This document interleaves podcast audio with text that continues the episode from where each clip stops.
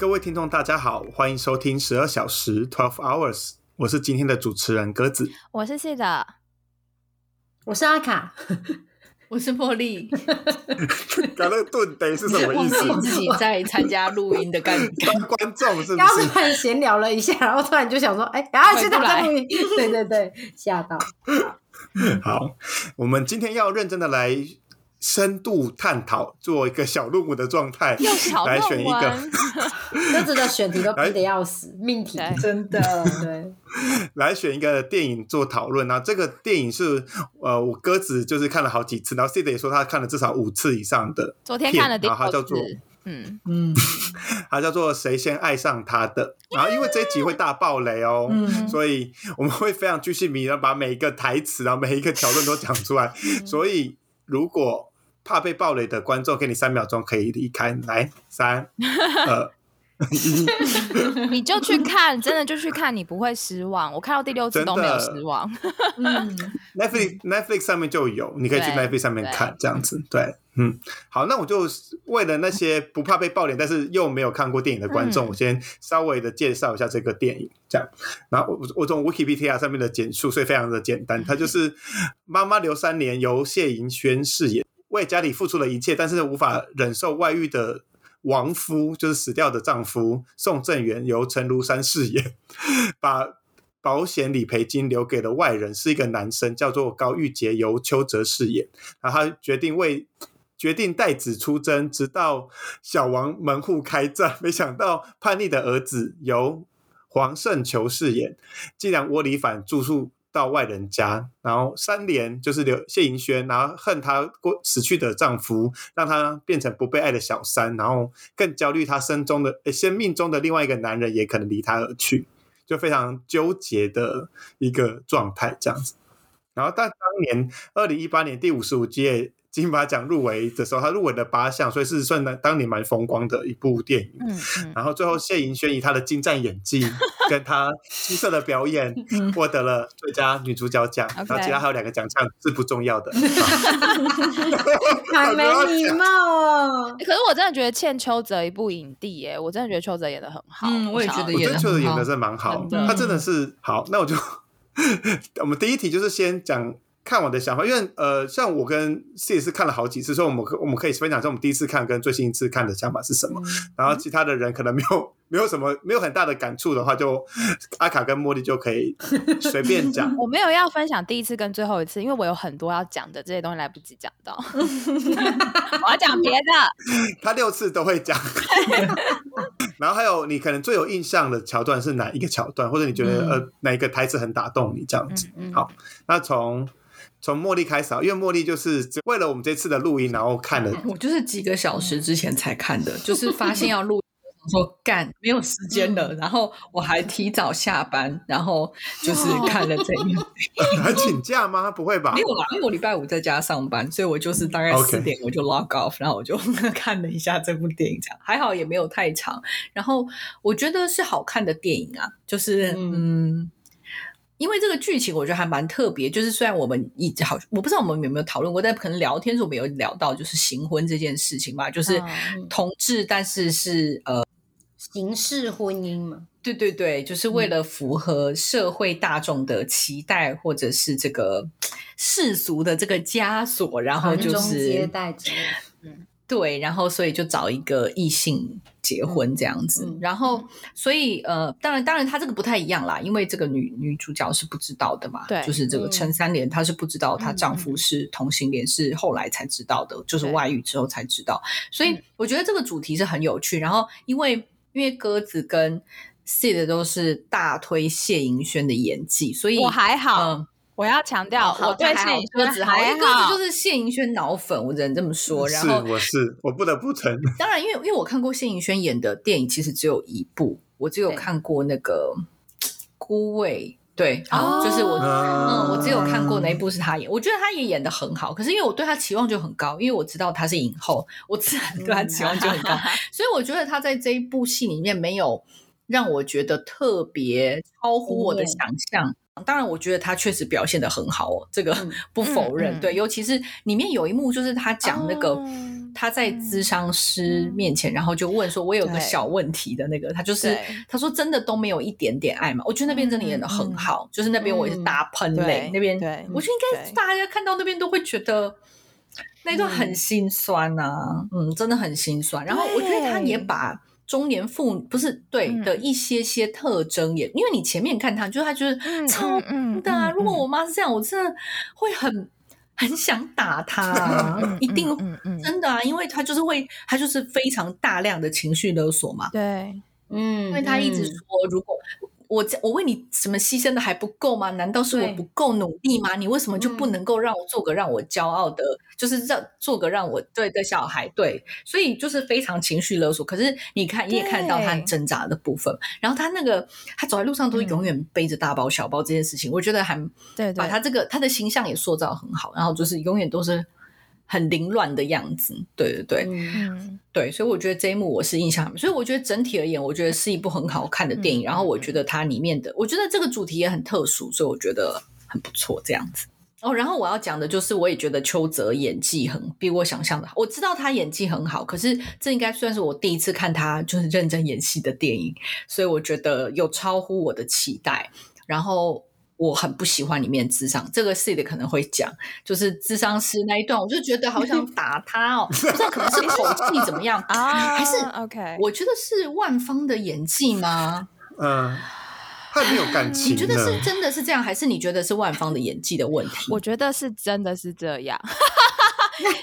不是他其实演的很好，是不是？他其实演的很不准，是应该是不是这么说，呃，因为因为我我这次看到的时候，哦，我我看了很多次，我才呃我在电影院有一次是跟我一个一样是心理师的朋友去看的，然后我们俩在看的时候就一直笑，因为我们两个都觉得，哦，我们那就是完全就是我们会讲的话，因为我在我自己在看的时候，我都会想说，哎，我的案主是这样子，我会怎么回？基本上我会回的跟他回的就是一模一样的，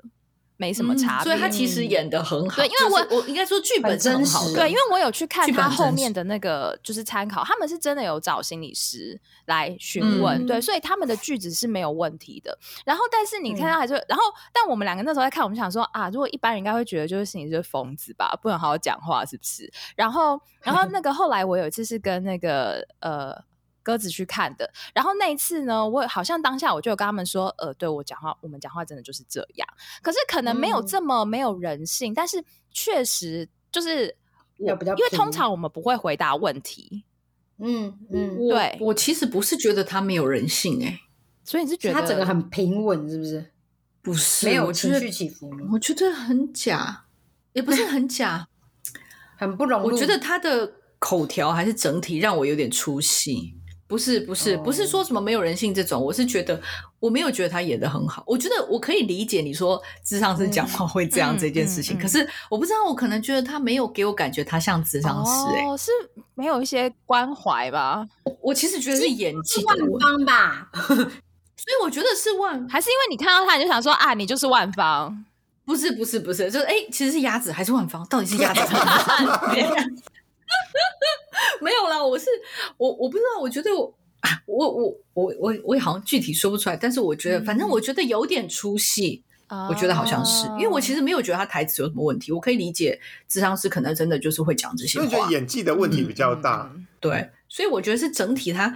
讲话的风格还是怎么样，让我觉得有点出戏，可能文艺腔还是太重了吧。所以我觉得谢颖轩在这部演的也很好，是他有把这个文艺腔稍微甩掉，啊因为他其实说话是非常标准的，就是嗯舞台剧演员的说话方式。对，可是他嗯有把这个东西改特别改掉，嗯嗯，他变成一个妈妈，就是一个正常的中年妇女讲话的样子，所以嗯，但是他还是有保留一点点那个演戏必要的口条，所以我觉得他这一点做的还蛮好的，嗯嗯，有平衡，对，嗯嗯。因为我觉得难是难在你情绪很张力很强，之后你要把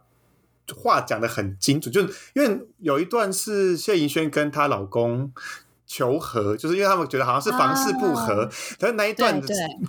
你会发现，其实她老公讲的话你很容易听不太清楚，是因为她老公的情绪张力很大。然后，但是谢颖轩就是已经已经那个状态，但是还是可以把那个字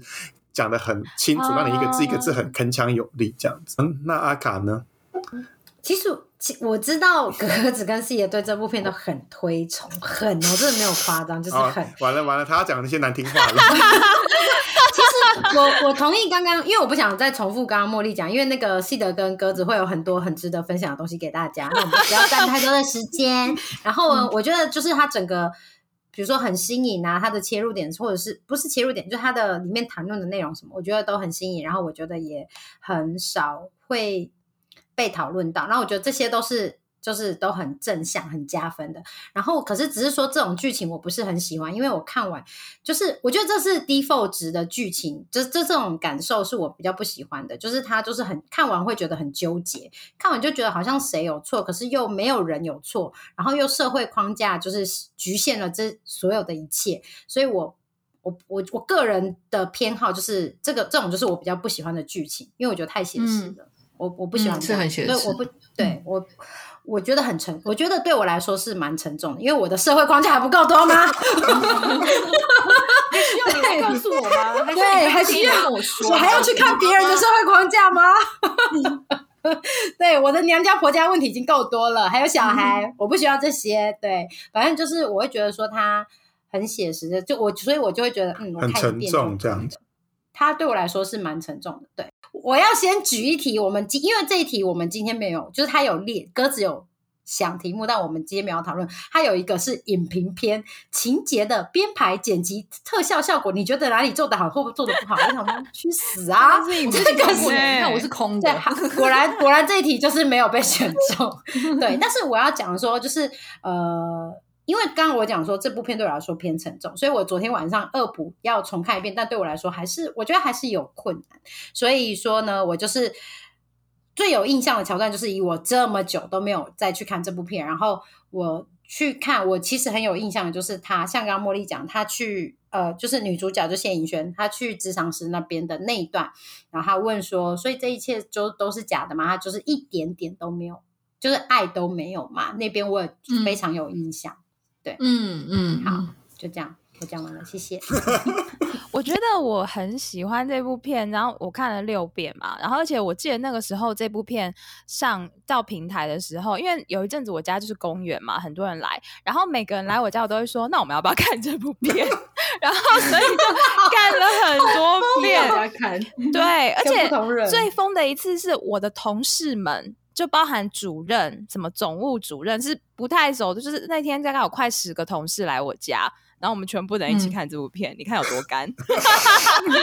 但根本就是很安静吧，就你知道怎么讨论？没有过程中讨论，就是还是有讲一下话。因为我觉得这一部，我我我懂，像刚刚阿卡说，因为其实像。真的是那种比较沉重的片，像比如说像那种什么少年法庭啊，什么就是比如说比较沉重，或者是他跟我平常工作是有连接的片，基本上我也不看的，因为我会觉得说，那我平常就看了，为什么要看这些？那我觉得这部 我会愿意，我会去看。我觉得一方面它里面有一些笑点啦，它并不是真的很像，对，它不是说像什么瀑布啊什么那种，就是一直都很沉的，它是有笑点。什么笑点？哪里有笑点？哎，有啊，比如说，我觉得想不起来，女主角讲话都很有趣啊。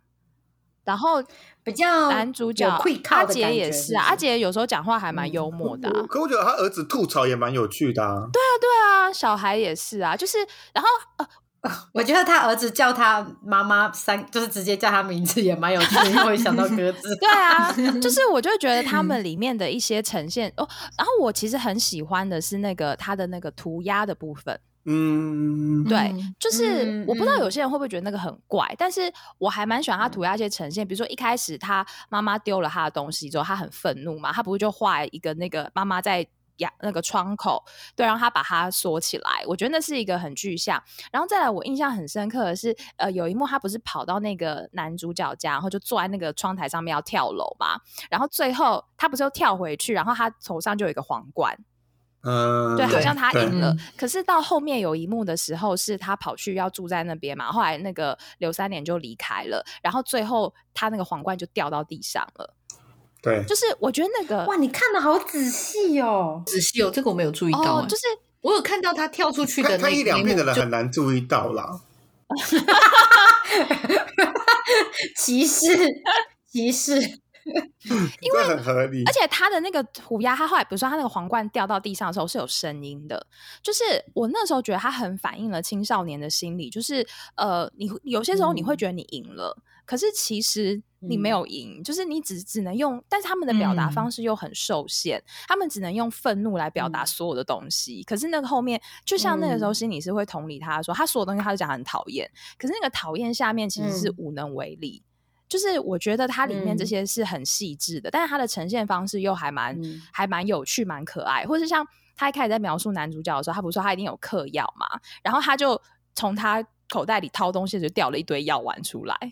就那个也是用涂鸦的，就是我觉得这些，对对对，我觉得是很很可爱的呈现。然后因为我影评也看了，就超级多篇，像所以我后来在看的时候，我就会想到影评，比如说，其实那个男主角他应该后来在精神上面，他其实是有一些，不管你要说幻觉也好，或是一些呃妄想嘛，其实是有一些精神状况出来的。就是我觉得他的那个呈现都很很细致，而且。因为因为这一部好像他们是有重新剪辑的，好像听说前面的剪辑版本状况很糟糕，但我不知道你们在看的时候会会不会还是觉得他跳来跳去，就是嗯对，因为当然我会觉得耶，我觉得还好，还嗯，我觉得是因为他有时候会有一个虚实交错嘛，就是前后的对，所以我。我是觉得还好，可是我不会觉得他剪得非常非常顺。就是我我我有意识到剪辑这件事情，那就通常就代表这个剪辑其实没有很顺。嗯嗯嗯嗯。哦，你这样讲，我好像有听听到这个，哎，就是你说影评说他们原本。的版本好像很糟糕这件事情，然后所以我在看的时候，当然也可能我看了很多遍，所以我后来我就会比较觉得哦，我可以理解为什么同样的段落，他可能前面剪一点，后面剪一点，因为他在表达的情绪，比如说同同一段，像比如说他剪头发那边。就是我觉得他要表达的情绪其实是不一样的，所以包含前面的冲突，然后到后面哦，他们其实已经已经要剪完啦，然后什么，就是我我就可以理解他们想要连接的情绪或是议题是什么，所以我后来就嗯，就是也也可以接受这样子，释怀了。对对对，然后 呃，因为刚刚大家都讲谢颖轩嘛，然后我想说我来讲一点 邱泽，就是我觉得很多邱泽身上是很多笑点，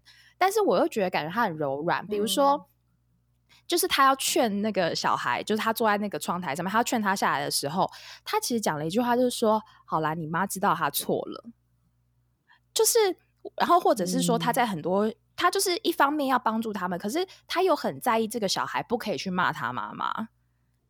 对，就是我觉得这些是他一些很柔软的地方，就是嗯。就是他其实是很很很好、很很善良的地方，然后他跟小孩相处就是呃，可能就很很三八，讲一些有的没的话啊什么。可是他其实心里面那个很。他很爱宋正元或什么，我就觉得又隐藏在那个下面，所以我觉得那是很多很多情绪，然后很多层次的，对。然后所以我会觉得一方面是很有趣，因为他呈现出来的东西是很好笑的，或是他会讲一些很疯癫话，比如说就是啊，我最喜欢的一句是那个，因为就是他要跳楼的那边啊，不是谢颖轩话就说你不要弄我儿子，你看他来这边就被你带坏了。然后他不就讲一句，他说你带了十五年来我这边四十分钟就被带坏，然后我就想说，感受的家长都这样觉得 就是 你是把自己带进去很多，超多对，所以就是里面的，我觉得这部片会很吸引我。到我昨天看，我都还觉得很开心，就是因为我觉得它里面的每一幕、每一个角色、每一个句子对我来说都太过熟悉了。但是他就是对我来讲，他们都不是在演戏，我觉得那些东西都太真实了，几乎真实到我根本就是完全看过一模一样的。事情在现实中发生，但是他又有用一种我觉得比较好笑或比较轻松的方式呈现，但是又很真实，所以可能我就比较没有感觉到沉重，可能我感觉到就比较多是有一些就是伤心的部分，比如说像那个呃，有一幕是他就小孩在写功课，然后他不是坐在他对面说啊，你也很可怜啊什么之类，然后小孩不是跟他说，对啊，我很可怜，我妈很可怜，我爸也很可怜，就你最不可怜。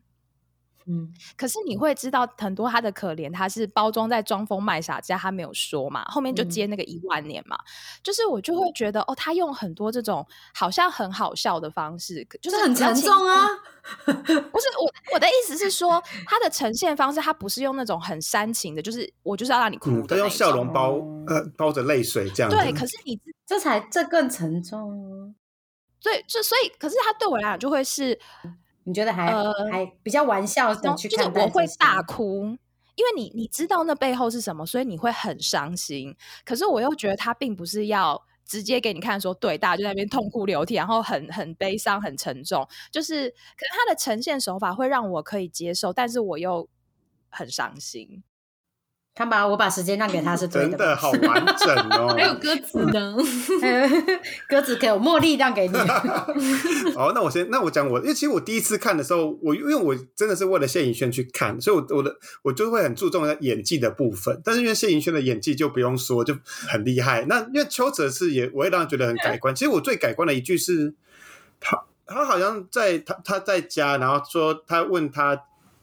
他他问那个。的她前男友的儿子宋振宇会不会的儿子会不会弹吉他？然后他就有一种幻想，就是回想到之前的那个状态，他的眼神真的演到他真的是很深爱那个男的，亮亮的。嗯，有。那时候我才觉得说，他他有把整个的爱情爱意把他整个演出来，我觉得蛮厉害的。对，然后他讲了一句说，弹感弹吉他要放感情，然后说我的感情都在你身上了，我怎么我怎么放？对。然后，然后他们就在，我觉得有一句，我觉得有些台词会让蛮触动的，是他他，因为他们就在，因为他们就是呃同性情侣，但是他们就又很怕家里的人会知道，因为像秋子在戏里面角色其实是呃呃，应该是很蛮，我觉得应该是他是很爱他妈妈的，所以他也很怕他妈妈知道这件事。但他前就是年少不懂事的时候，他就会说：“我跟你相爱，为什么他会伤心？就是为什么我妈妈会伤心？”那边超心碎的，对，但是这样也会带出，因为呃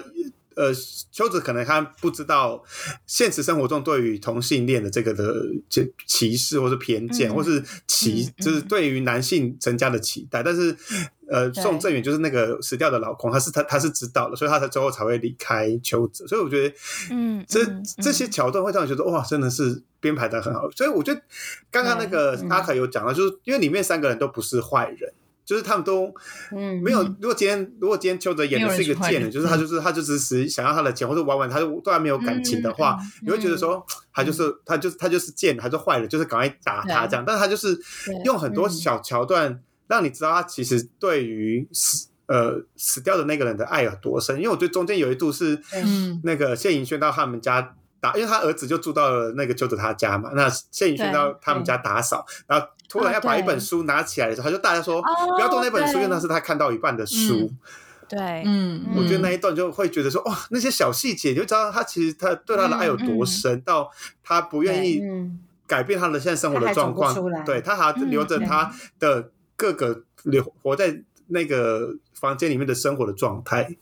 对，所以我那时候就觉得他的整个。其实剧本架构是很完整，但是如果你第一次看的时候，就觉得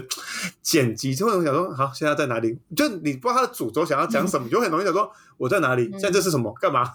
为什么突然这边的时候在那边？像那个小笼包也是啊。哦，对，嗯，小笼包我一开始也是有一点不懂，后来才哦，原来是，嗯，对对，原来是因为他。想以为他还活着，所以你刚刚说他精神状态有一点不，就说嗯，应该是有，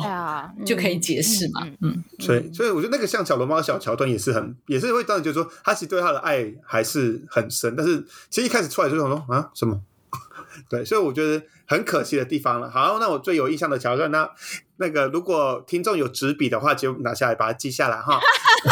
五十六分五十三秒，谢盈萱去招商买酒到。一小时零九分三十七秒去看完心理医生那一段，很如果如果你真的觉得说 很精确，忙碌的生活中不想花那么多时间看一部电影的话，请播出这十五分钟你看那段就够了。OK，对，那我那那演的很好，就是他从他对于他无法控，他对于他小孩子无法控，他对于他的老公无法控制，然后他有恨，然后到到最后去吐露自己的心声，我觉得那段。全是的，嗯，金马奖 就是就是因为这一段才颁给他的。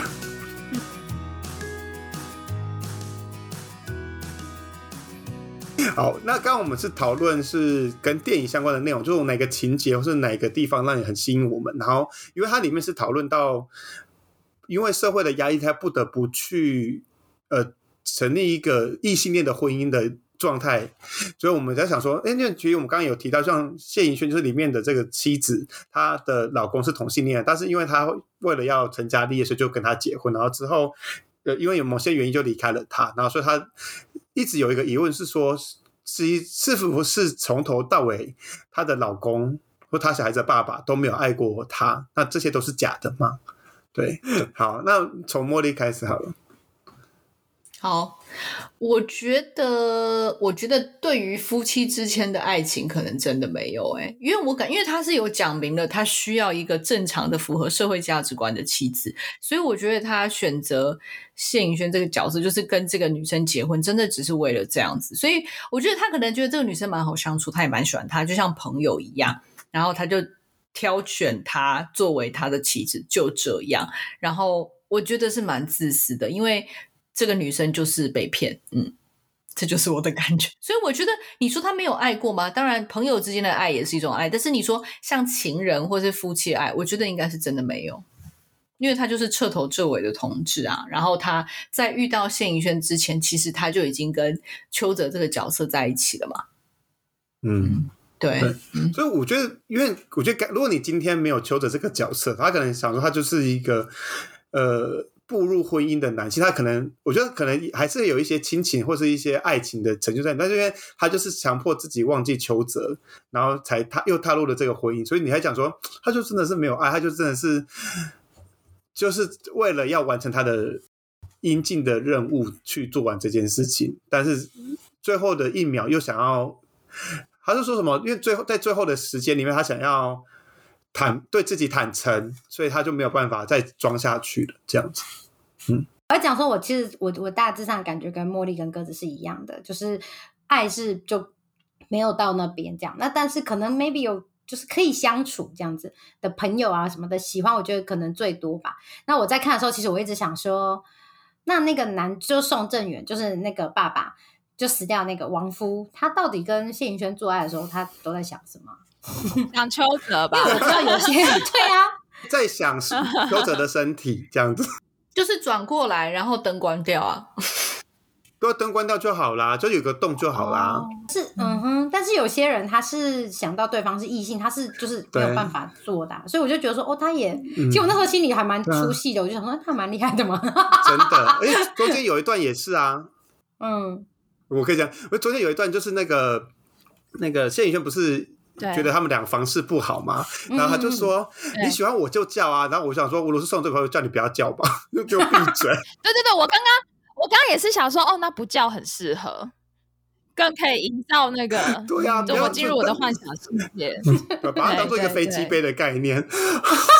好过分好哦，伤人哦。嗯，对对，我觉得他们两个就是不同世界的人。然后谢盈轩很衰，遇到了他，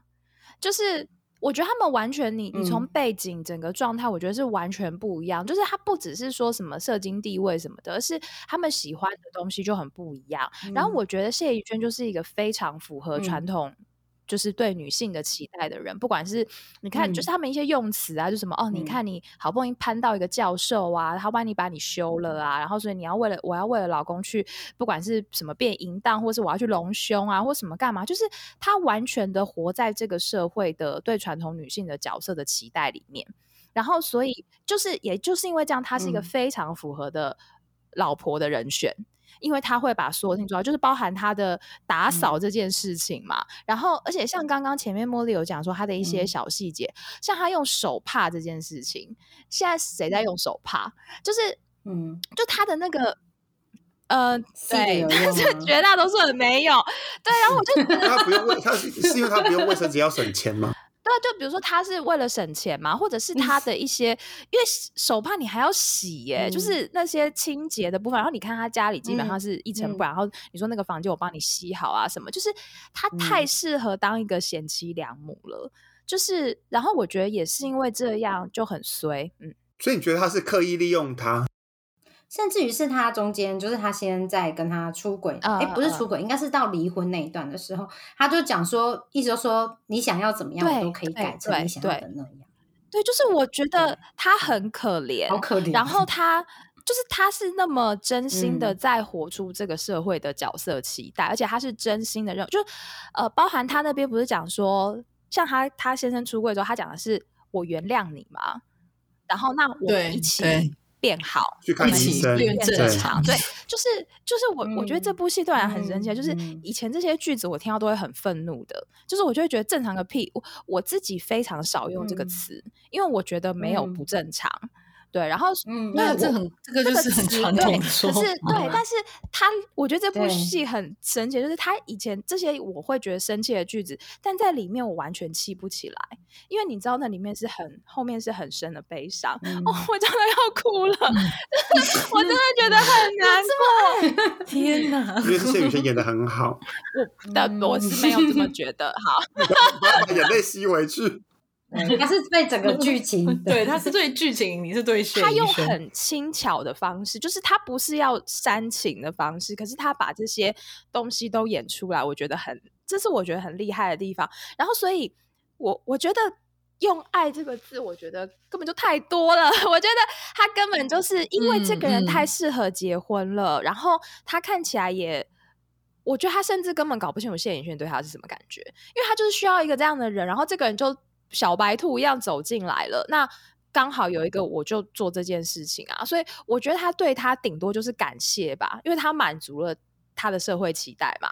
然后，但是我觉得你要说嗯什么其他东西，我觉得都多了，因为我觉得你说朋友，朋友你还要有一些连接吧，就不管是你说自信的部分啊，或者是说那个嗯兴趣上面什么，我觉得他们根本就两个世界的人啊，所以我觉得他们可能平常的互动都是很少的，至少对我来说，这样以我对伴侣的期待或标准，我都觉得他们可能嗯根本没有到，连朋友可能我觉得都没有，真的就是讲难听，嗯就是对一个妻子的生育嗯机器吧。对，我觉得是真，真的是，我觉得非常的惨。嗯就是其实，在这件事上，我会觉得宋正远非常的过分啊，非常的糟糕。好，那我们就延伸到 下一个问题，就是 因为其实我们看的时候也会觉得想说，到底谢盈萱这没有得到另外一半真正的爱的老婆是比较可怜的人，还是被迫被因为这个世俗的框架，然后限制他一定要走入婚姻的同性恋的先生宋正元，哪个比较可怜呢？啊，从阿卡开始哈，嗯，我觉得老婆我会比较同情老婆，因为我会觉得他他是不知道真相的人，然后他所有的就是你知道。像这种传统的人，其实我刚听就是我们大家这样子聊，然后我会觉得说，这种传统女性就是她会觉得说我可以付出努力去改变一切的事情，就算婚姻不够好，我只要努力，我就婚姻就可以这样。可是她现在在努力，她她不知道有些事情是她不管再怎么努力，嗯她都做不到。比如说，她不可能变成男生，或者是甚至于她不可能变成对方爱的人，嗯嗯因为她已经有一个爱的人了嘛。对，所以说我会觉得她比较可怜。然后再来就是因为她是一个很传统女性的心的象征，然后跟她的就是她的角色、她的个性等等，所以这件事情的离婚代价，就是当她已经意识到，她已经代价可能已经大到她难以承受。比如说小孩，他们已经有小孩，小孩也蛮就是呃年纪不小，然后他有自己的亲友跟对方的亲友。然后还有爸妈，就是两双方父母，然后还有社会，就是社会就是包含比如说他工作的啊，别人对他的看法什么，就是我觉得为什么会觉得老婆比较可怜，是因为我觉得那个宋正元就是王、嗯死掉的那个先生，嗯嗯他是有选择的，可是另外一个人是没有选择对的。对，那我我我会我会觉得你可以很清楚的知道，就是我的那个价值观，我会觉得你可以很清楚的知道自己的那个，然后你去做选择。可是如果这种就是你知道他是被选择的这种，我就会觉得他很惨，因为你没有选择权。然后当你面对这一切的时候，你要做的就是有点像是你能做的只是嗯擦屁股要承受那个后果。然后对，对，然后那个先生，我觉得他他就是你知道，他就是因为自己不够勇敢，所以他他自己就是你知道，他选择嗯嗯懦弱。我觉得对我来说，他就是选择懦弱。我知道他心里有很多纠结，有很多父母啊，什么传宗接代什么，这我都理解。但是因为你选，不要说你选择懦弱啦，因为你选择妥协，所以你让这个女的进来跟你承担这一切。其实我觉得他说你你跟这个女的一起承担这一切，其实是对这个男的高估了。因为我觉得这个男生就是剧里面好像有讲说，他其实很不嗯常嗯在家，所以我觉得他其实让他老婆自己一对个人承受很多东西。对，然后然后你还要跟我讲说，你想要在你生命的最后跟你喜欢的人怎样怎样，我我会觉得，那你到底把这个女生放在哪里啊？我我其实我觉得他这个真的完全是当工具人啊，他就是找了他当工具人，而且还没有跟他讨论哦。他就是代理孕母，对啊，对，哦，代理孕母对，代理孕母对加帮佣加阿姨啊根本就超值啊，带小孩的多划算。对，所以我我个人是比较同情，就是我会觉得老婆比较可怜，因为我觉得她是没有选择权的，这件事情对我来说是蛮重要的。其实我想的就跟阿卡是差不多，我觉得这女生就是被骗了一辈子，所以我觉得这个男生很自私，嗯，就是这样。而且我觉得，如果你把他骗到骗到死也就算了，你骗到一半就这不骗了，个这种很惨，这种真的很惨。然后他，你你刚刚讲到说他最后一段日子，他说他要做他自己。我觉得，尤其是他，就是刚才我们讲到他们两个吵架，然后那个谢颖轩那个角色想要求和的那个、那一段嘛，哦就是以为是性生活不合，嗯对他就跟他说我是同性恋，嗯我把离婚协议书准备好了。然后我想说，哈，就就这样吗？都不用商量一下还是什么的吗？就是我觉得在那一段之后，我就觉得这个男生很过分啊。对就我觉得你对老婆嗯出柜这个很困难，这个我都我也可以理解，这个是很困难。可是嗯他就马上跳到说，我把离婚协议书准备好了，什么房子都给你，他都决定好了。对啊，我觉得他全部都决定好了，然后。然后他老婆就只是能承受他做的那些选择的所有后果，而且他最后还挂点了。然后对这 这，那这当然不是他的错，但是就是活下来的人是最辛苦的啊。嗯，他其实，在两段关系里面，他都是这样啊。他丢掉就是只是他要的，对他丢掉邱泽去结婚，然后现嗯在又丢掉他的老婆，然后回来说我要跟你在一起，什么就是。对啊，嗯从头到尾都是他说了算啊。然后这两个人还真的都爱他，就是你回到那个死心塌地爱对，他，你都还你就回到片名嘛，就是谁先爱上他的，好像还是他们两个人在想说，哦，是谁我谁先认识这个男生的，然后那所以我们谁先跟他怎么就是呃跟他发生爱情谁是还是干嘛？第三者？对啊，你现在回想凭什么？对啊，对，真的真的凭什么？对，还好他的戏份被剪掉很多，不然真的太令人愤怒了。不要看是因为他演技又不好，我觉得那个角色演的真的也还好，我也是有点出戏，所以然后嗯，那 C 的呢？然后，哎，我我的想法跟就是他妈妈，就是我可以理解先生的困难。比较主要来自整个社会环境吧，所以通过同婚这件事情，还有同嗯志教育还是很重要的，就是让人比较不需要进入到这样的困境当中啦。然后，但我有另外一个嗯议题想要跟他讨论，是因为今天在这个状况下，我觉得是老婆比较可怜，我觉得没什么好讲，是因为她就是被骗，就是她是没有选择的。但我想要跟大家讨论另外一个状嗯况是，假设今天就是老婆是知道这件事的状况下，而他做了这样的选择呢？就是比如说，呃，就有有有一个可能是，假设今天谢颖轩是哦，我也想要一个家庭。我也想要有这样的，嗯不管是社会怎么看我，或者我想要一个小孩等等。哦，OK，你说你不喜欢嗯男人，没关系，就姑且不不论我是不是抱持着有一天你会改变或干嘛，哎，但是我愿意跟你做这件事情，因为它也符合我的某些利益，这是一种。那另外一种是嗯像嗯很常看到的是有一些是女同志跟男同志，他们两个选择结婚，然后我们各自对家嗯庭有交代，但是可能。反正反正长辈如果没有管到我们的私生活，我们还是可以各自交往啊，甚至我们也可以说哦，我们不生小孩，或者就算我们要生，也有一些方法嘛。对，嗯那如果是这样的嗯状态，你们你们的想法是什么啊？很好啊，我觉得就个人选择了，对我觉得高兴我就好。觉得这重点是知道，他只要知道这件事情，我就就不会，觉得有被骗的感就没什么。意见。嗯，哦，因为我自己常看到，但我看到就是呃，在比如说在那个 PTT 的那个女同志的版上面啊，一天到晚都有，就是都会有 gay 对来说什么哦，那就是呃他想要真这样，然后都会被骂到死哎、但是那个骂到死是哦，因为他们就会觉得在比如说在整个婚姻市场里面。对，骗长辈就是在整个婚姻嗯市场里面，其实女生是比就是结婚这件事情，女生的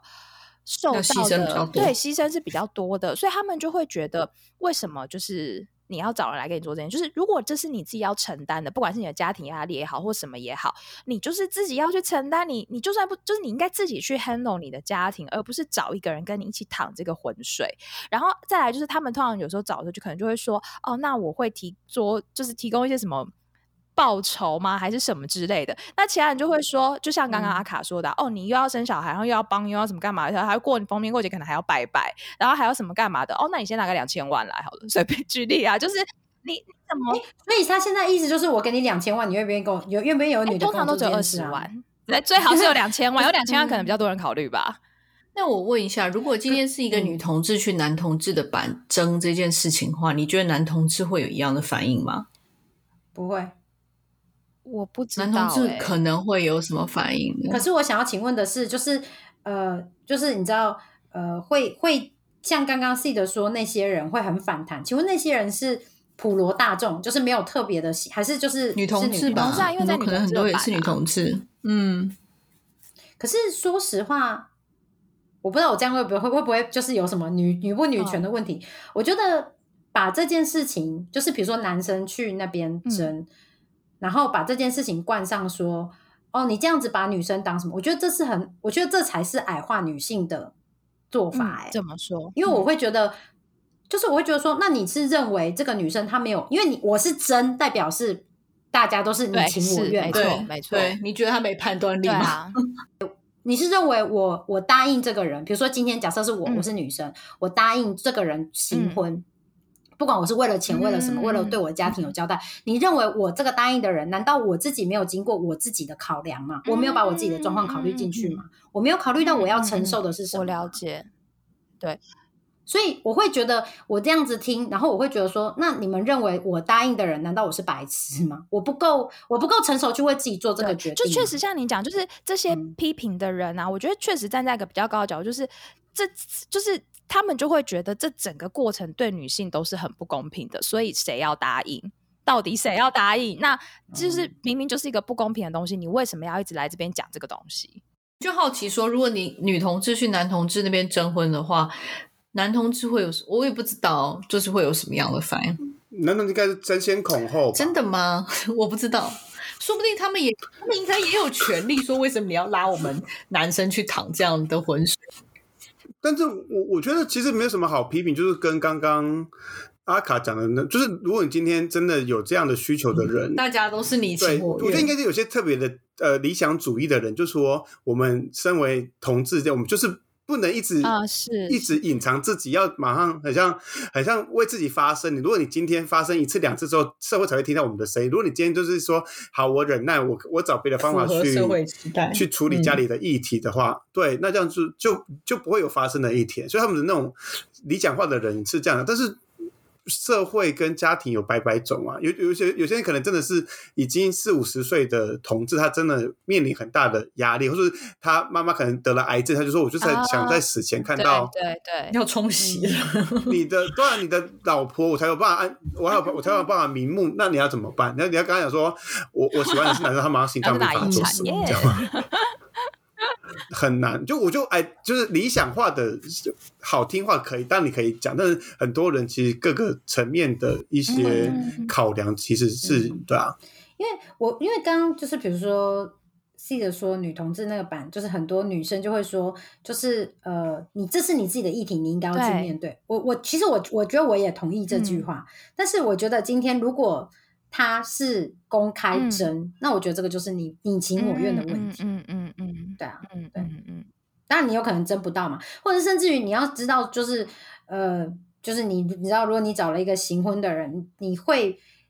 有你也会有你要负担的一些压力，或者是那个，或者是比如说你找的这个人，假设我我好，我答应你，然后我跟你做这件事情，结果我发现不行，那我要离婚，这就是你要承担的后果嘛？对，嗯。对啊，嗯，对啊，就是因为我觉得条条件调好就好了，比如说一年回婆家几次然后，一次拿两万呐，都这样就好了之类的，对不对？没 everything has a price 啊。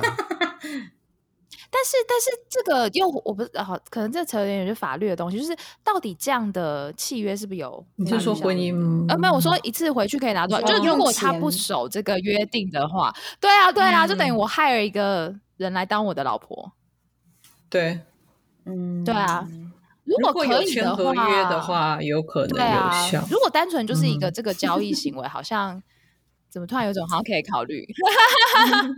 不不是，我就说，当我说之前也不用也不用白纸黑字，就是今天如果我是 lesbian 的话，我就说好，两万块拿来我才回家，不两万不来我就不回家，对啊，但是对啊，就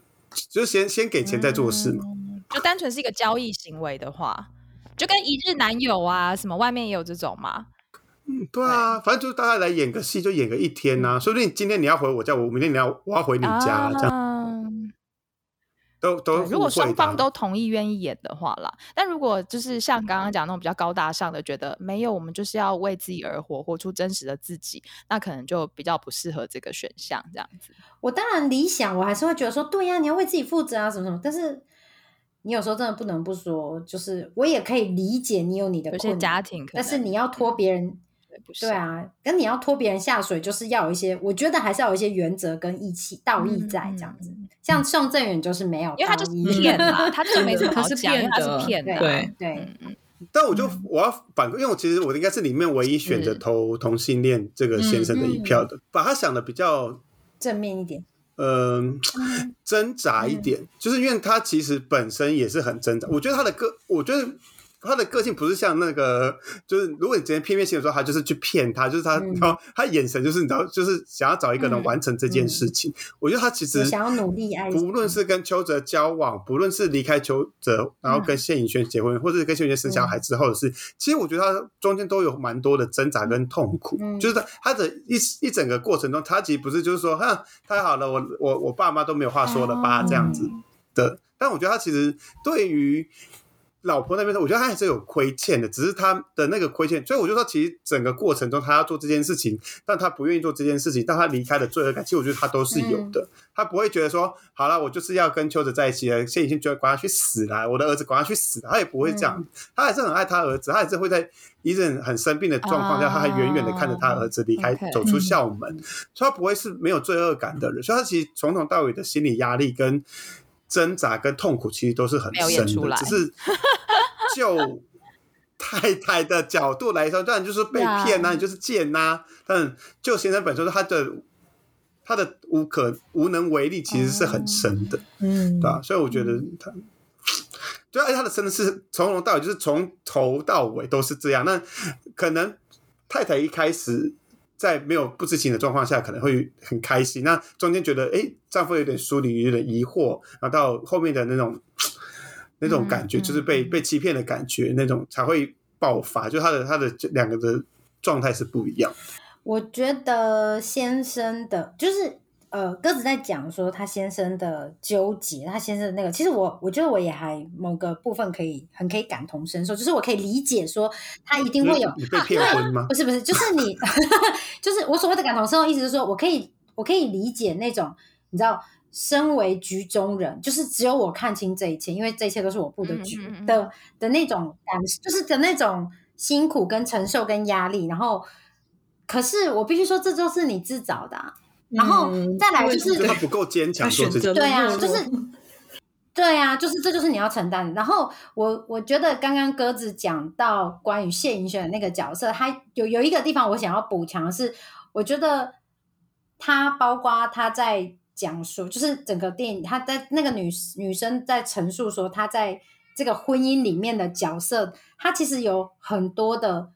就是比如说她的挣扎，他的。他一直想要，就是你知道你在感情里面，你就会觉得说我我要做什么，我才可以赢回我先生那。其实这个是很努力纠结。对我觉得这个这个这个就是，我觉得我你刚刚那边就同情心的那一段你没有讲到的，就是我觉得这个是就是不被爱的那个人，他要很努力去做这件事情的那种纠结、那种挫折、那种他一直觉得说我不够好，所以我要更好。嗯。我觉得这个这个其实他的痛苦也没有比较少，嗯嗯嗯。嗯嗯，因为我觉得他们，所以为什么我其实没有没有特别想要一直重复看这部片，就是因为我觉得每个人都很努力想做好自己的角色，可是大家都有自己的无可奈。何啊，嗯，太悲伤了，对，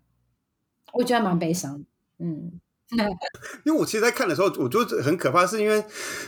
因为。他如他今天生的是个儿子，如果他今天生个女儿，可能不一样。那他的儿子的话，他就是那个儿子，就是得带当他父亲的替代品，或者是每次只要一吵架的时候，就会说你就是因为这样，你爸才不回家。这种就是你知道，他会一直在父他们夫妻的感情的一些冲突跟矛盾的时候，然后一直把他加注在儿子身上。所以我觉得儿子女儿就不是很合理。我觉得女我觉得性别可能为什么？为什么？我不不会，我懂。我不我我觉得没有呃太我大某个程度上不够同意鸽子刚，就是我觉得那个力我我觉得程我觉得程度会有差，没有我觉得儿子跟女儿的程度没有哎、我觉得女儿更容易被怪罪哎、我觉得女儿更容易被怪罪，就是因为你是女儿，所以爸爸不回家，对啊，所以爸爸不爱我，嗯不爱妈对妈，啊，嗯啊，或者是或者你没有传你没有传宗接代的，你没有达到你连传宗接代这个性别都错这个能力，这样子你有什么好讲的？你连就是你更连努力嗯都没有办法努力哎、对啊，嗯而且我有，而且再来就是，我觉得有的时候女性之间的呃母女之间的情感连接，还是跟母子比起来会比较强哎、我我的我的那个情感连接嗯是指说。呃，有时候女性还是女儿可以，有的时候还是大部分理解比较多，或是会承担比较多。我觉得儿子不会承担这么多，对我觉得啦，绝大多数的男性，嗯嗯或者是儿子承担的方式是用表现，嗯而不是用情绪。嗯我觉得，就像他是要求他的成绩，对，因为我我想到他里面有讲一句话说，两个男人都被你抢走。对，嗯，对，嗯就是我一想到说可能儿子会有差的，只有这一句话。可是我也觉我觉得啦，我觉得女儿子女儿其实没有太大的差别。嗯嗯，或是他他可能只会变成我两个家人都被你抢走这一类的、啊这样子。但我觉得程度有差，并不是说是儿子会比，呃，我觉得应该是他们着眼点可能会比较不一样嘛，就是他可能把儿子当做替代品，但是他跟女儿的连接可能又很深，就是所以我觉得可能，呃，不同的，但但是他都会必须要受到就是夫妻关系的这个冲突。对吧、那我 就想说，他儿子真的很衰。如果今天我父母是这个状态，然后我一直被母亲用这样的对待的方式，一他要求他，然后希望他望子成龙，但有一方面又不知道是不是就是证明给你爸爸看，或是你有爸爸的基因，爸爸当教授，你应该要很厉害啊，就是那种一直有投资，就他我不能变成我自己，我变成一直变成别人的一个替替代品，或是替死鬼这样子。而且我觉得小孩，当小孩知道自己并不是在一个，你也不要讲爱的结晶啦，但就是在这个状况下被生出来，我觉得如果小孩的本身特质比较偏忧郁一点，他可能就会觉得，那你们为什么要生我？或者是我我我根本不不适合出现在这个世界上，我都觉得可能会有自杀意念吧。